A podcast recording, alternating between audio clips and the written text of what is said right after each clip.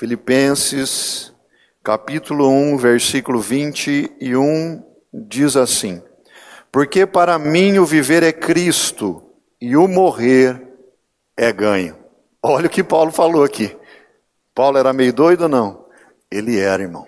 Igual nós assim. Coloque sua mão sobre a sua Bíblia, vamos orar e agradecer a Deus. Pai, nós te agradecemos e te louvamos pelo privilégio, Senhor, de estarmos aqui reunidos no teu nome, aqui na igreja, junto, Senhor, com parte da tua igreja aqui presencial no templo, também aqueles que estão pela internet nos assistindo, ó Pai também cultuando ao Senhor por esse culto online, que tu possa, Senhor, visitar cada vida com poder, com graça, com favor, com renovo. Pai, nós precisamos, Pai, de um renovo da vossa parte nesta noite. Pai, esses dias que são dias maus, que tem nos abatido, que tem nos desanimado, que tem nos constritado, Senhor. Nós temos estado tristes, desanimados por algum tempo, por alguns dias, que tu venha, Senhor, com o seu consolo, com o seu bálsamo, que tu venha, Senhor, com uma esperança renovadora em nós, no nosso coração, na vida do teu povo e da tua igreja. Senhor, visita-nos nesta noite. Nós precisamos do Senhor, precisamos, Senhor, do seu toque, precisamos da sua palavra que é viva e eficaz, tem poder de cura, de libertação, de transformação de vidas. Faça isso conosco nesta noite. É assim que nós oramos, no nome de Jesus, o amado nosso. Amém. Amém? Pode se assentar. Glória a Deus.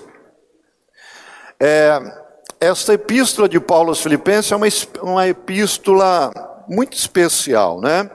Essa epístola, ela o apóstolo Paulo ele escreve assim de uma forma de gratidão, com muito carinho, até porque, amados, essa, essa igreja, né, a igreja de Filipos, foi a primeira igreja que o apóstolo Paulo fundou na Europa.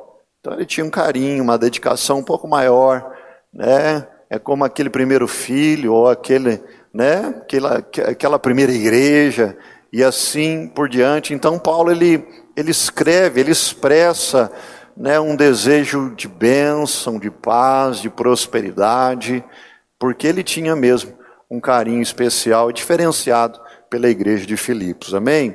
E, mas só que aqui, neste, a partir do versículo 12, né, aqui fala sobre a prisão de Paulo, né, e como isso contribui, ou contribuiu para o crescimento do Evangelho, mas aqui ele, ele mostra um pouco de desânimo, um pouco de insatisfação pelas batalhas e, e, por tudo aquilo que ele estava vivendo naquele momento. De repente, também é um pouco do que nós estamos vivendo nesse tempo. Né? Nós não estamos numa prisão literal, mas como dizem os italianos, né, como sempre eles têm falado, eles falam: olha, nós tivemos numa prisão domiciliar.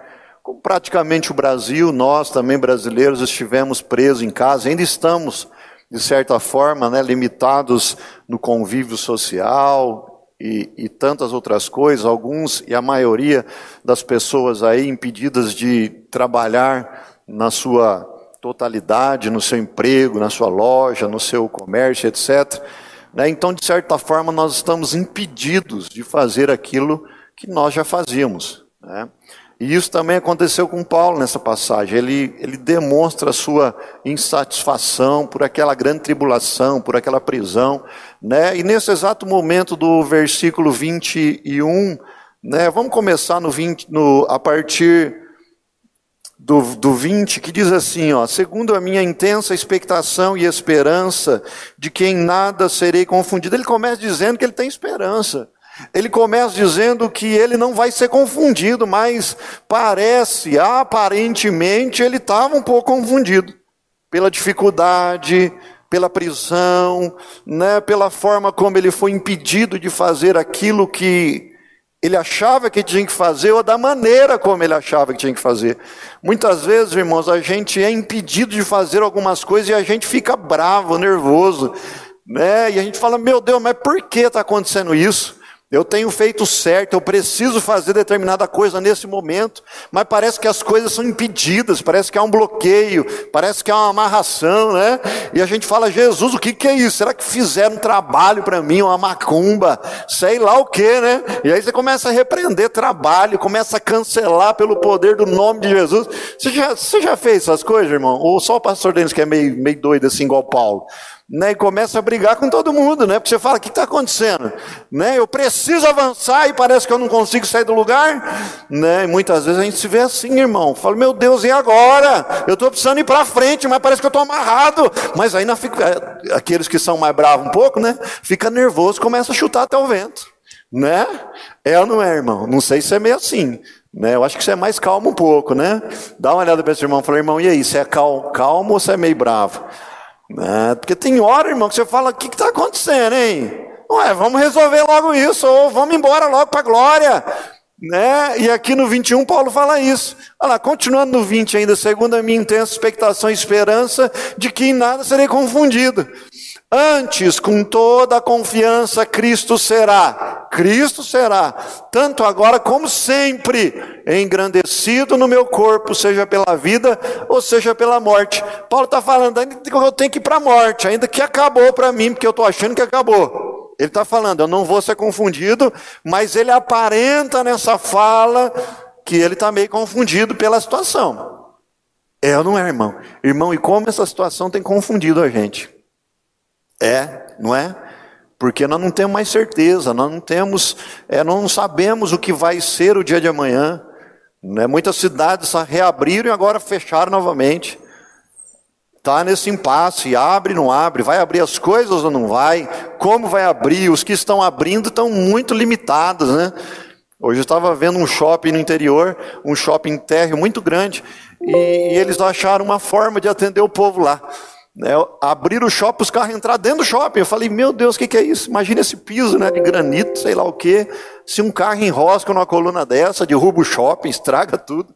Fiquei imaginando essas coisas. Falei, Jesus, agora andar com o carro dentro do shopping. Para na porta da loja, pede mercadoria, ou já deixa encomendado e vai lá, retira. Com o carro, irmão, entrando saindo assim. Falei, Jesus amado, que, que, aonde nós vamos chegar, né? Com esse negócio, com essa situação. Então, muitas vezes, amados, a gente fica meio confundido com tudo isso. Fala, meu Deus, e agora, né? Como que nós vamos andar para frente? Como é que vai ser isso? É, e os meus compromissos, e aquilo que eu tenho que fazer, e a família, não dá, não dá para se encontrar, não dá para ter mais uma reunião presencial, parece, está muito complicado, está tudo muito complicado. Né? E desse, desse jeito estava Paulo naquela prisão, escrevendo para a igreja de Filipe. Aí ele continua ali, ó. Antes, com toda a confiança, Cristo será. Tanto agora ele fala: olha, eu não sei mais como vai ser, eu já estou desesperançoso, eu já estou confundido, mas eu preciso me posicionar. Aí é que está, irmão, algo interessante que nós temos que entender. É aonde está a posição dos nossos pensamentos. Em momentos de indecisão, de incertezas, né, é, é, de, de instabilidade como nós estamos enfrentando, se nós não nos posicionarmos em Cristo, nós não vamos suportar. Não tem como suportar. Não tem o que fazer. Então aqui Paulo está falando assim: olha, em nada serei confundido, mas já estava. Mas ele fala, mas eu não posso. Sabe porque tem hora que os pensamentos vêm e vêm hoje, e vêm amanhã, e vêm e vem uma semana, e vem duas semanas, e vem um mês, e você fala, e agora? Só que aí nós precisamos nos posicionar. Por isso que nós temos que ter a nossa vida alicerçada em Cristo, como Paulo tinha.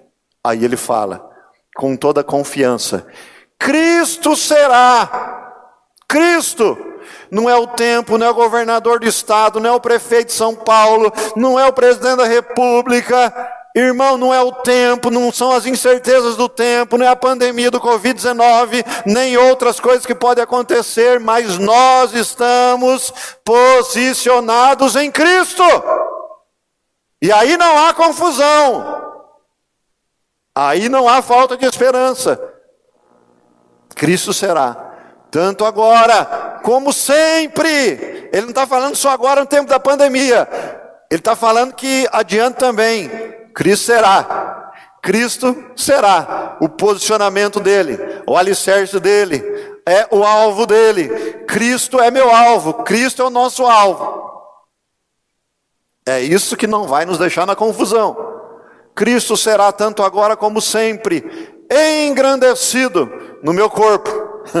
Dá vontade de chutar até o vento, mas não vou chutar, porque Cristo precisa ser engrandecido no meu corpo, seja pela vida ou seja pela morte.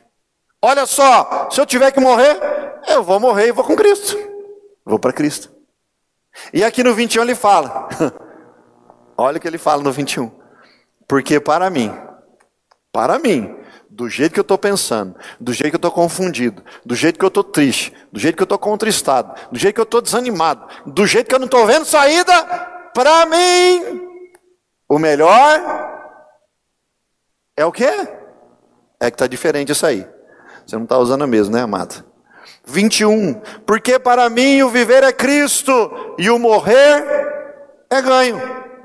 Se eu viver, eu vou viver com Cristo. E se eu morrer, eu vou ganhar.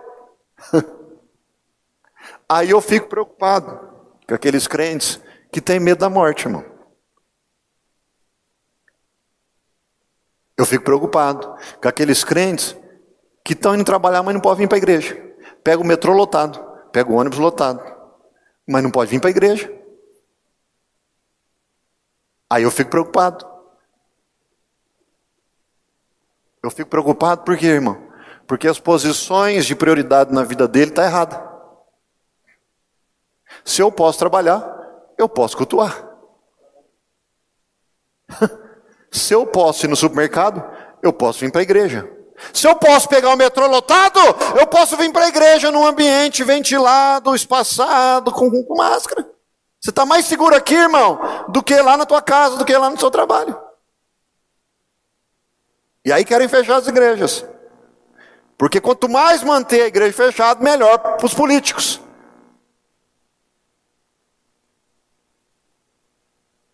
Está entendendo? Sim ou não? Porque para mim viver é Cristo e o morrer é ganho. Eu posso trabalhar, eu posso vir para a igreja. Eu posso ir no mercado, eu posso vir para a igreja. Eu posso pegar o metrô lotado, eu posso vir para a igreja. Entende, irmão? Como é que está a sua prioridade? Pastor, eu sou do grupo de risco. Aí eu sou o primeiro a falar, não vem, irmão. Entende isso? Mas se você pode, está bem de saúde, não está com febre, vem para a igreja, irmão. Tem um lugar melhor de estar do que aqui? Os dias são maus. Aí fora só há desesperança, incerteza, desistência. Mais de 30% das micro e pequenas empresas já quebraram, não vão mais reabrir, irmão. Aí fora é só incerteza. Muitos estão achando que o pior já passou. Nem começou, você quer saber? O pior nem começou. O melhor, irmão, é estar com Cristo.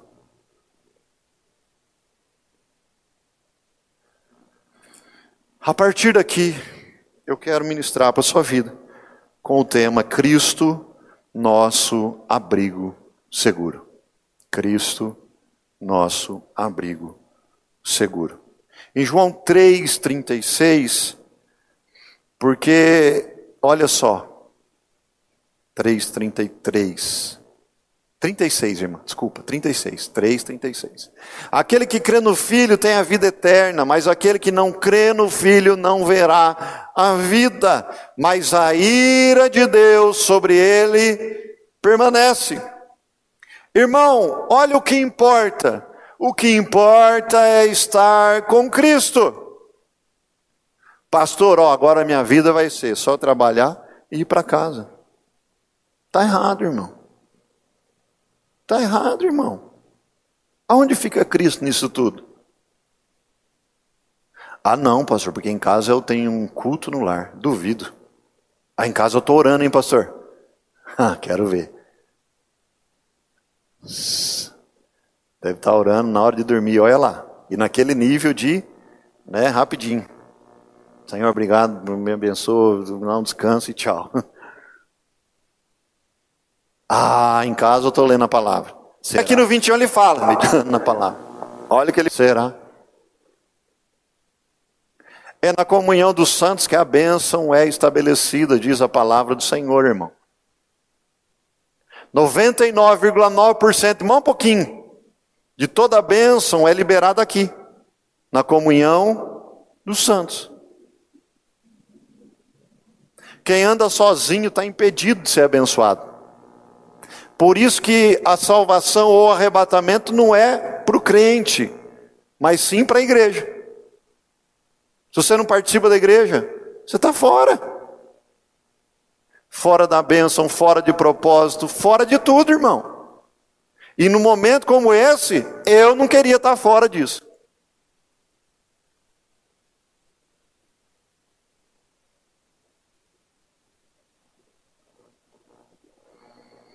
Cristo, nosso abrigo seguro. Porque estamos nele, somos salvos da ira de Deus. Olha lá, aquele que crê no Filho tem a vida eterna, mas aquele que não crê no Filho não verá a vida. Mas a ira de Deus sobre ele permanece.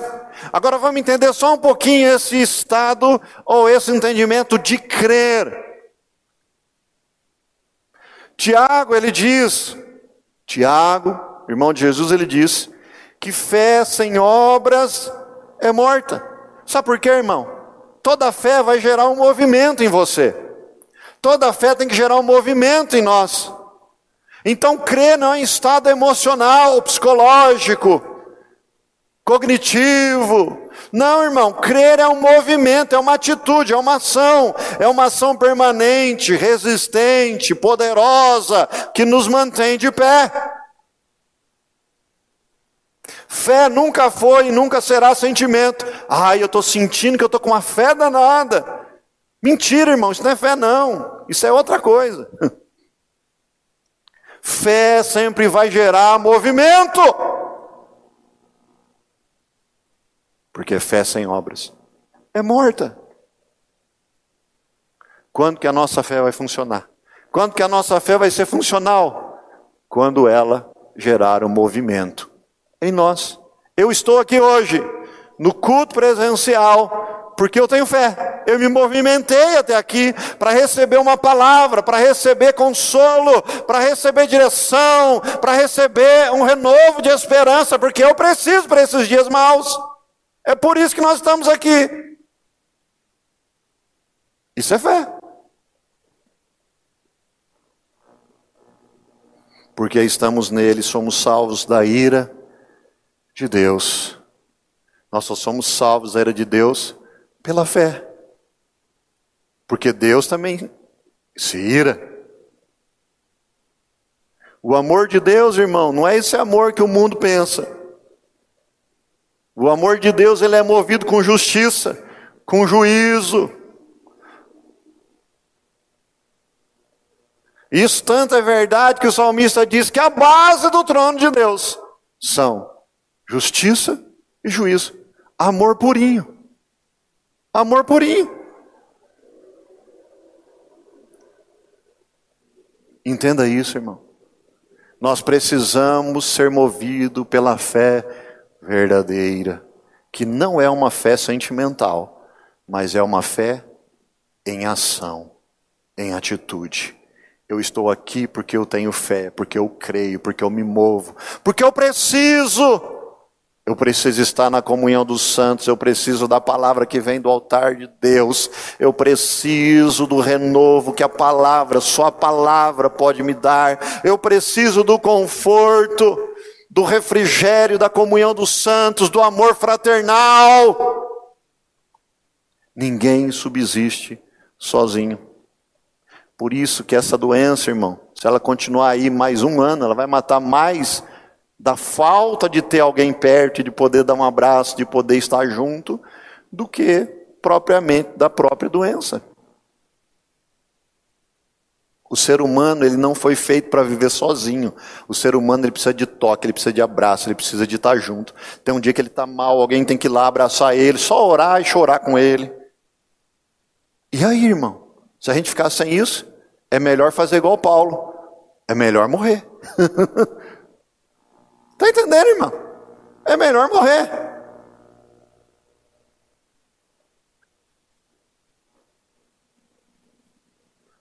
Segundo, mas pastor, agora nós estamos no novo normal, o mundo híbrido. Irmão, a raça humana não subsiste sem a comunhão. Por pior que seja, irmão, você precisa ter uma família e precisa ter uma igreja. Sabe por quê? É as únicas duas instituições divinas criadas pelo próprio Deus: a família e a igreja. Se faltar uma duas dessas ou as duas, acabou para você. Por que, que os índices de suicídio têm aumentado tanto no mundo, irmão? Por isso, porque está em falência essas duas instituições que Deus criou, que traz a manutenção da vida para o ser humano, a família e a igreja. Não tem como.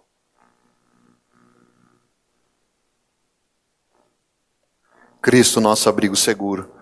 Porque estamos nele, somos salvos, segundo, do pecado. Mateus 1, 21. Mateus 1, 21. E ele dará à luz um filho, e lhe porás o nome de Jesus, porque ele salvará o seu povo dos seus pecados.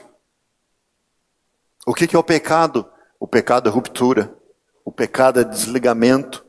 Pecado é falta de conexão. No mundo conectado, né? Quando você fica sem internet, você fica doido. Sim ou não? Sim ou não? Devia ficar mais doido quando está em pecado, irmão. Porque você está sem conexão com o céu.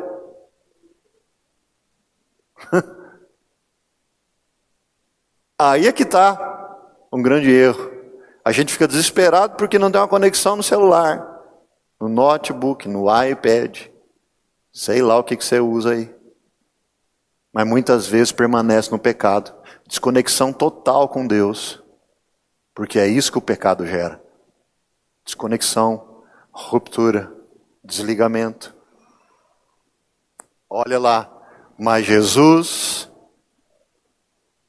foi enviado, se entregou no madeiro para nos reconectar para nos religar com Deus. Ele é a ponte, teologicamente falando, que nos religa a Deus. Amém?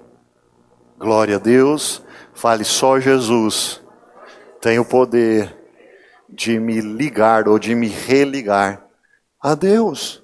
Irmão, sem Jesus nós não podemos viver. Sem Jesus nós não podemos permanecer. Sem Jesus nós não vamos suportar. E aonde eu preciso estar? Aonde Ele está. O Gabriel disse no começo: Aonde estiver dois ou três ou mais reunidos no meu nome, ali eu estaria. Ali estou. Olha aí, a importância da comunhão na igreja.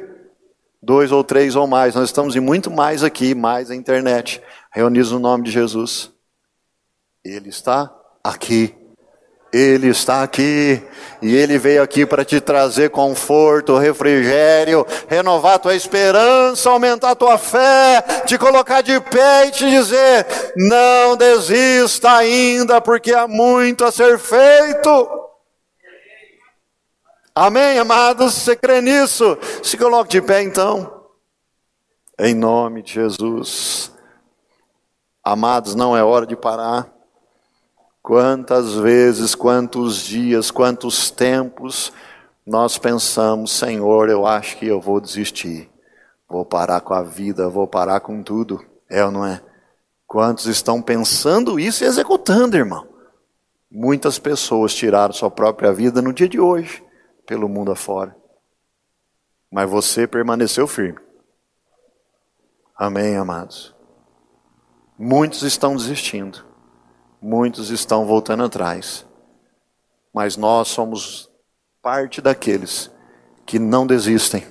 Não volta atrás, permanece firme, confiante, permanece alicerçado na rocha que é Jesus. Quando você não tiver saída, quando você não tiver ânimo, chame por Ele, Clame por Ele, porque Ele vai te fortalecer. Ele vai chegar com conforto, com esperança, com renovo, com bênção, com cura. Só Ele, irmão. Só Ele, amados, pode fazer isso, nos renovar em esperança, em cura e naqueles dias maus. Você pode contar com Ele, porque Ele vai estar com você chama por ele, clama por ele. Assim como Paulo estava confundido ali, por aquela circunstância, por aquela prisão, ele escreve abrindo seu coração àquela igreja, a igreja de Filipe, a igreja amada de Paulo, a primeira que Paulo inaugura na Europa. Ele manda essa carta, essa epístola e fala: Olha, eu estou meio confundido, mas eu não vou me confundir porque Cristo está comigo. Eu não vou desistir, a vontade de desistir, mas não vou desistir Sabe por que eu não vou desistir? Porque Cristo está comigo. E aí no 21, no 21, olha o que ele fala lá. Porque para mim o viver é, é Cristo. Por que, que eu vivo? Por que, que eu vivo? Ah, pastor, eu estou vivendo para ver se eu melhoro de vida, eu fico rico, eu compro um carro, uma casa eu melhoro profissionalmente, eu vou me casar. São tantas, né? São tantas, é, tantos alvos. Mas quando eu olho para Cristo, eu falo: não, tudo isso pode vir e até vem, irmão. Mas o meu posicionamento mesmo, por que eu vivo? Eu vivo é para Cristo. Eu vivo é por Cristo. Eu vivo é porque Ele me prometeu me dar esperança, me dar uma nova vida, mudar o meu destino. Eu vivo por Cristo. Para mim, viver é Cristo. Viver é Cristo. E o morrer é ganho. Se tiver que morrer, não perdeu nada. Aí é que eu ganho. Aí, aí é que eu ganho. É... Tantos com medo de morrer nesses dias. Pastor, mas se pegar esse negócio, se pegar esse negócio, irmão, você vai ser curado. E se não for, então, você vai para a glória. e aí, irmão? Não temos certeza de nada, irmão. Esse mundo, a gente tem uma falsa sensação de certeza, de confiança ou de segurança, mas é tudo mentira, irmão. Tudo uma mentira. Não temos certeza de nada. De nada. De nada. Exatamente nada. Por isso que vale a pena, ó, viver com Cristo, para Cristo. Por Ele e para Ele são todas as coisas.